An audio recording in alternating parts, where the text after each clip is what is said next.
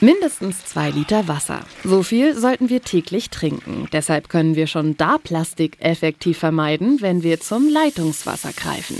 Und das aus Gläsern und Flaschen trinken, die lange leben und mehrmals verwendbar sind. Also aus Glas oder Edelstahl. Aber egal ob Ein- oder Mehrweg, kaufen wir unser Trinkwasser im Supermarkt, brauchen wir mehr Energie, um die Flasche neu herzustellen oder zu reinigen und von der Quelle in den Supermarkt und dann zu uns nach Hause zu transportieren.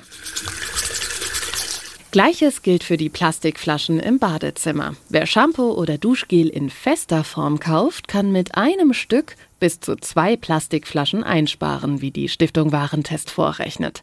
Und auch in Shampoo, Duschgel und Cremes stecken kleine Kunststoffe in flüssiger Form. Naturkosmetik kommt meist ohne solche aus und ist an Siegeln erkennbar.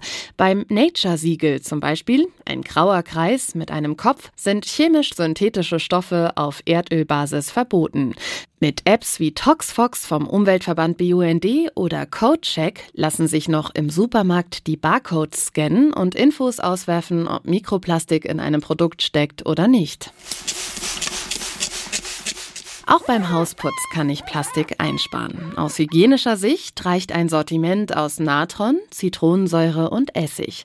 Alte Sprühflaschen können mehrmals verwendet werden. Auch Putzmittel gibt es in fester Form zum Auflösen daheim mit Wasser. Ähnliches gilt im Supermarkt. Mehrweg ist in der Regel besser als Einweg. Es hilft der Umwelt also schon, Obst und Gemüse statt in dünnen Plastiktütchen lose einzustecken und auf mitgebrachte Stoffbeutel zu setzen. Wer dann die Obst- und Gemüsereste nach dem Kochen im Biomüll entsorgen will, sollte die im Zeitungspapier einwickeln.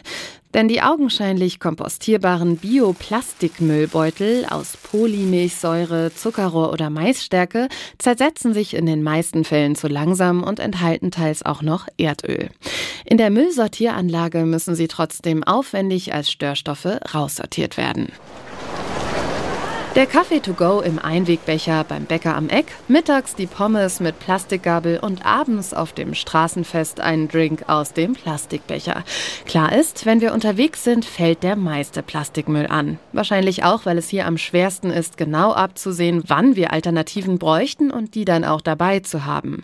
Das hat auch die EU erkannt und seit gut zwei Jahren Einwegplastik verboten. Laut Fachleuten hat das zwar dafür gesorgt, dass die Plastikkrise mehr Menschen bewusst bewusst wird, doch pro Kopf vermeiden wir damit nicht mal zwei Prozent unseres jährlichen Plastikmülls. Auch wenn die Pommes jetzt in Einwegschalen aus Palmblättern mit Holzgabeln daherkommen, es lohnt sich beim Essen unterwegs eben solche Restaurants zu suchen, die Mehrweggeschirr zum Mitnehmen gegen Pfand anbieten. In vielen Städten im Südwesten wie Stuttgart, Mannheim, Mainz oder Karlsruhe sind eben solche Systeme wie Recap, Rebowl, Vital oder Recircle etabliert. Und auch wenn wir unterwegs sind in die Stadt, können wir schon Plastik vermeiden. Denn Mikroplastik wird vor allem durch den Reifenabrieb der vielen Autos erzeugt. Nutzen wir also Bus und Bahn anstatt des eigenen Autos, verringert sich der Anteil auch an dieser Stelle wieder. Janina Schreiber, SWR Umweltredaktion.